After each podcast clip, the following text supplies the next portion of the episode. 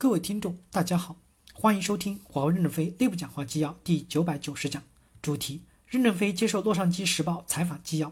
本文刊发于二零一九年十一月十八日。接上文，记者提问：在过去的很多年间，华为与美很多的美国公司都建立了长期且存在很多情况下双赢的合作关系。您之前提到，华为很钦佩 IBM，华为跟高通也建立了长期的合作关系。甚至 Google 内部肯定也有很多人多年来跟华为形成了密切的关系。华为在美国商业界的朋友们有没有就如何跟美国政府打交道给华为提供建议，或者给华为提供解释说明，帮助华为更好的了解美国为什么对华为这么大的一家公司发起史无前例的攻击呢？任正非回答说，要解决华为与美国政府的关系问题，可能是一个很难的问题。我们不知道找谁能起到作用，这个人有没有空到华为来看一看？我们特别欢迎卢比奥先生。这些持反对意见的议员能到华为来考察，因为只有互相了解了，才有解决问题的基础。美国政治家对华为了解不够，希望媒体能起到一点点的作用。记者说：“想必您也知道，现在我们媒体受到的攻击差不多跟华为一样多。我们发现很多政界人士也不太了解媒体。”记者提问：“现在有公司提出希望获得华为的五 G 技术许可了吗？”任正非回答说：“关于五 G 许可的事情，我们是真心诚意的。”但是现在还没有任何公司与我们接枪。其实这是一个很大的工程，我们也在设想美国公司如何能够承接。我们有位公司领导说，除非华为公司拨一批员工给他，他才有可能承接下来。现在动员员工到美国公司工作，可能是非常困难的事情，因为与当年不一样了。当年听说能去美国，大家都蜂拥而去，现在大家连去美国出差都不愿意，因为因此要动员一大批员工去加入美国公司，可能是很难的。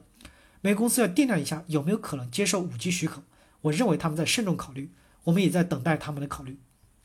记者提问：刚才午餐时，我们得知有家欧洲的公司在中国拿到了一个很大的五 G 合同，是不是诺基亚？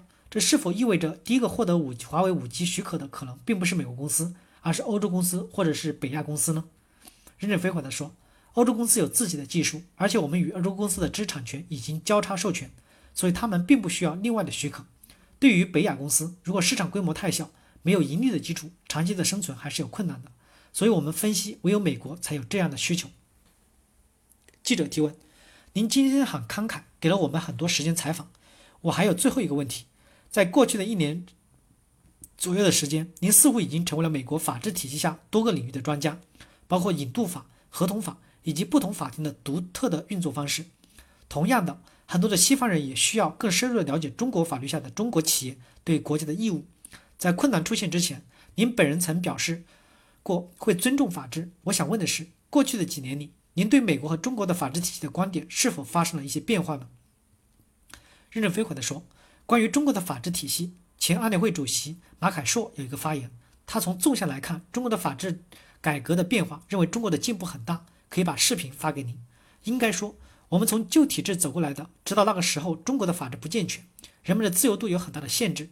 但是我们从纵向的观点来看，这几十年中国发生了天翻地覆的变化，法治体系有极大的进步。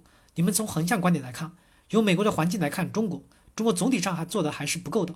但我们毕竟生活在这块土地上，每天都感到中国的法治在进步，而且中国政府的口号是要走向法治化和市场化，是一点点的在开放，一点点的在变化。我们对这个进步是满意的。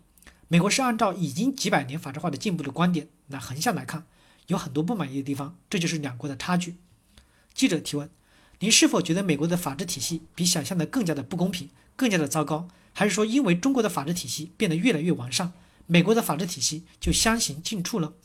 任正非回答说：美国的法律体系总体还是比较健全的，比如说对产权的保护等等，都是美国爆发创新动力的基础。法律不是看它的条文，而是看它执法的程度。因此，我们认为美国的法治体系是比较健全的，所以敢于在美国打官司。如果美国法治不健全，打官司是没用的，我们打不赢的。记者提问：最后，我还是忍不住要问一下，您有没有和女儿保持联系？她最近怎么样？您能和她沟通吗？